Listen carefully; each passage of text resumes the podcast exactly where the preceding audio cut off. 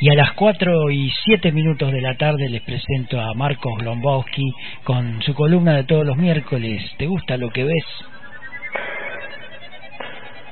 Buenas Marcos, ¿cómo va? Hola Marce, ¿cómo va? Todo bien, todo bien. Hoy, sabes que, que te traje algo mío para presentar.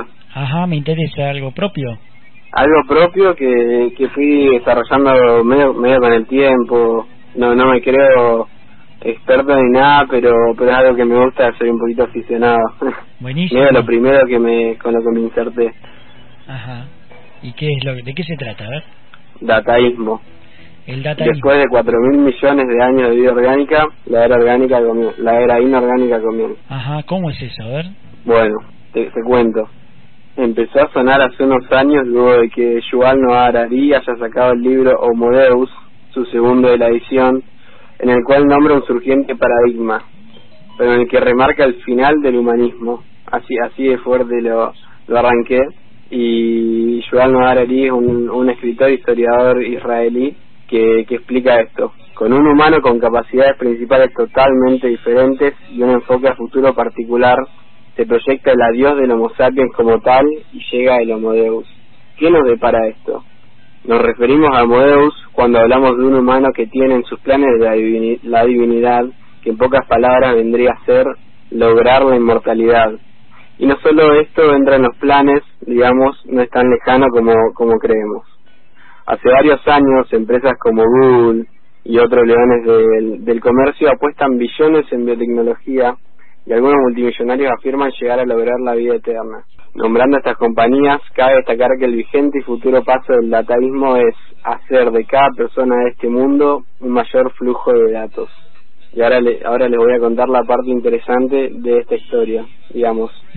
Y todo significa más que solo los humanos, significa todas las cosas, digamos.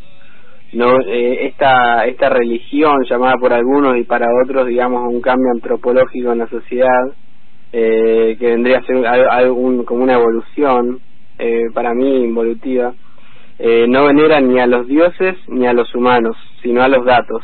Cuanto mayor cantidad de datos, mayor satisfacción. Ahí el cambio, ¿no? Ahí está el cambio de este que te hablo, de, de sociedades. Y bueno, pero pero yo me, me- me empecé porque es un tema como como al aire para nosotros, digamos, viviendo acá en, en, en Argentina, en General Roca, eh, siento que como que es algo que nos que nos aleja, pero te puedo acercar con un par de cositas, si te parece, Marce. A ver.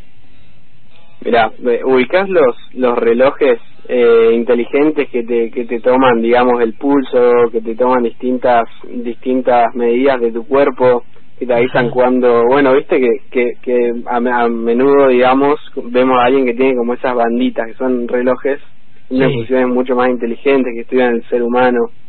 Sí, sí, que entran a, a analizar todo lo que, toda la claramente. materialidad que tienen al, alrededor, ¿no? Después supongo que has visto también las camaritas de los autos, esos esas que, que estacionan, que, que te estaciona el auto solo o bien te avisan cuando se está acercando, cumplen un rol por vos.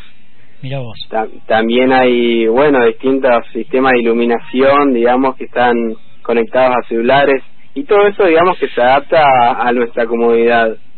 Eh, pero bueno, ¿cuáles, ¿cuáles son los ítems? Después eh, de esto te hablo como de lo cotidiano, pero ¿cuáles son los ítems más importantes a reflexionar y en que verdaderamente nos empieza a afectar esto?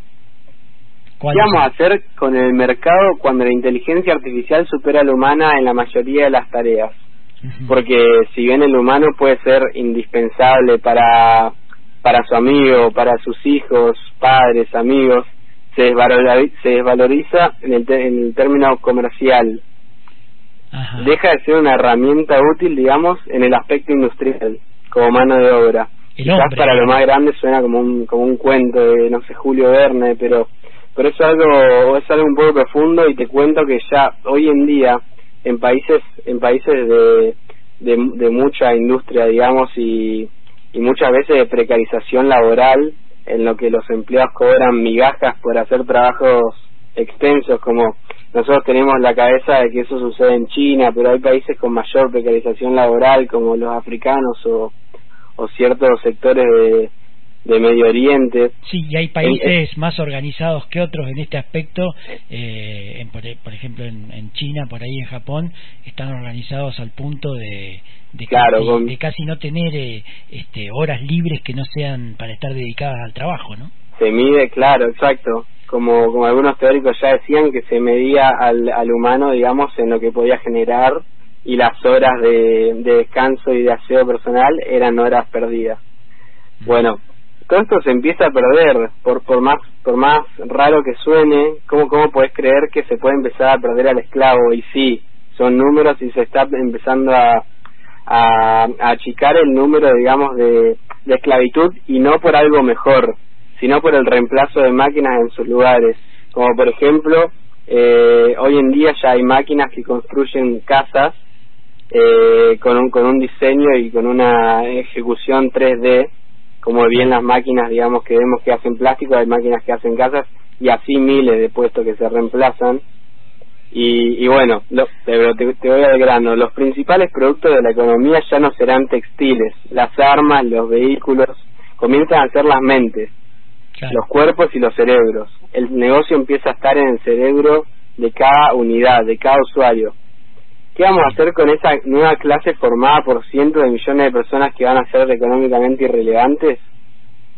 Y la, y la verdad que no tengo una respuesta, porque mientras que la revolución industrial, digamos, patentó a esa clase obrera, la próxima gran revolución creará la clase innecesaria. ¿Y qué, qué hace la clase innecesaria? Y ahí, y ahí está, y ahí está, y ahí está claro.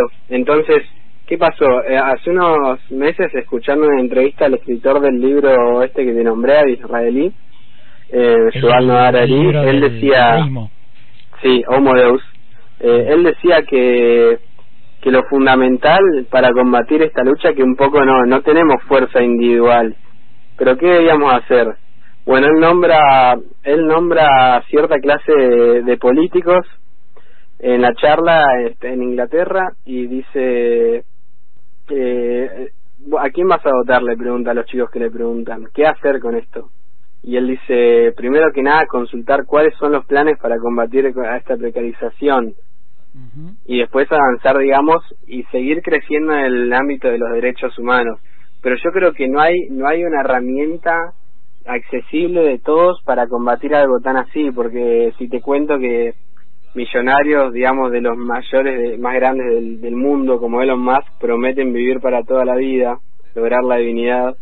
Eh, dudo que dudo que sea algo que nosotros podamos combatir. Es como el aviso de una nueva de una nueva sociedad. Los dioses empiezan a ser las máquinas y la información sobre todo no los datos. Exacto. Sí sí cuanto más recolección mayor mayor satisfacción por parte de las corporaciones. Y bueno y te, y te, y te contaba un poco ya al final y que y que a pesar de que individualmente no se puede hacer nada yo creo que ver pasar a la sociedad cambiar es un aspecto muy triste y, y como y, como nosotros siendo parte de esa sociedad eh, nada ese ese cambio a implantar como el que te dije la, del análisis de de la casta política y de y de, y de todo lo, a lo que sí podemos llegar, creo que es fundamental. Claro, creo que. Por ahí el cambio también puede pasar por nosotros, ¿no? Y claro, por nosotros y también acordarnos que la sociedad no de hoy no es igual a la de hace 20 años atrás, ni parecida. Entonces las cosas van pasando bastante rápido y creo que la audacia está en el pueblo. Los cambios vienen cada vez más rápido y hay que estar atentos porque si no como que te pasan por arriba. Sí, sí, sí, totalmente. Bueno, recordame el nombre del libro y el autor, Marcos. El, el libro se llama Homo Deus y el autor es Yuval Noah Harari. Eh, quizás lo pueda conseguir en PDF y también tengo acá un texto hecho por mí que, que, que también lo podría compartir. Bueno, buenísimo. Gracias por la por tu participación de hoy y y ahí estaremos compartiendo para la gente interesada entonces. Dale, buenísimo. Abrazo. Abrazo, Marcos. Chau, chau. Lo escuchaste a Marcos Lombowski con esta columna. Hoy hablaba del dataísmo. Esto fue ¿Te gusta lo que ves? Cuando era chico quería ser como Superman, pero ahora ya quiero ser diputado del pano del brillo del PRD. O cualquier cosa que tenga un poco de poder. Quiero convertirme en el músico político y construirle un piso al periférico. Quiero acabar con el tráfico.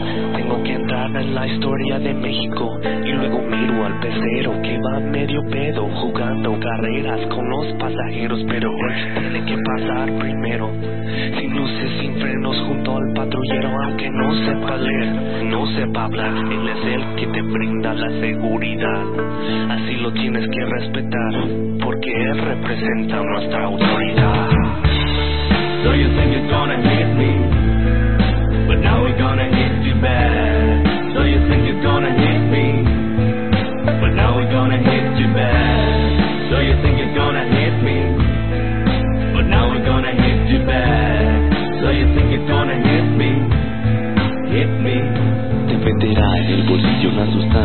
Ilegal y te va a consignar al poder judicial y ahí seguro que te irá muy mal. Porque te harán coco wash con agua mineral Porque en ti creíamos todos los mexicanos. Te dimos trabajo pagado y honrado Te dimos un arma para cuidarnos Y el arma que usas la usas para robarnos. Y aunque quieras quejarte con papá gobierno Les pides ayuda y te mandan al infierno Porque tendremos que tirar buen pedo.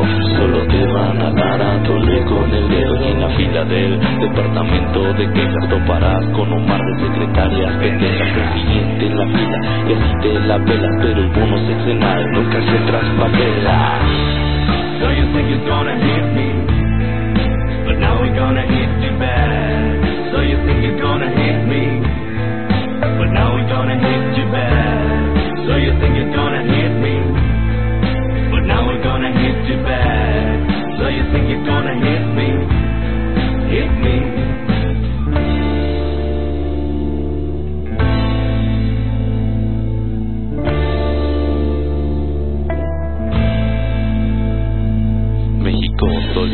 solidario acabó a los tiranos sin la necesidad de ensuciarnos las manos. No podemos pedir el resultado inmediato de un legado de 75 años. Todos unidos pedimos un cambio, piedra sobre piedra y peldaño a peldaño. Solo poder expresarnos es palabra de honor de nuestro jefe de Estado. Te arrepentirás de todo lo que trabajas, se te irá la mitad de todo lo que tú ganas manteniendo los puestos de copias piratas que no pagan impuestos pero son más baratas de una fuerte campaña de tele y de radio promoviendo la unión entre los ciudadanos. Mensaje de un pueblo libre y soberano. Porque tu molotov también es mexicano.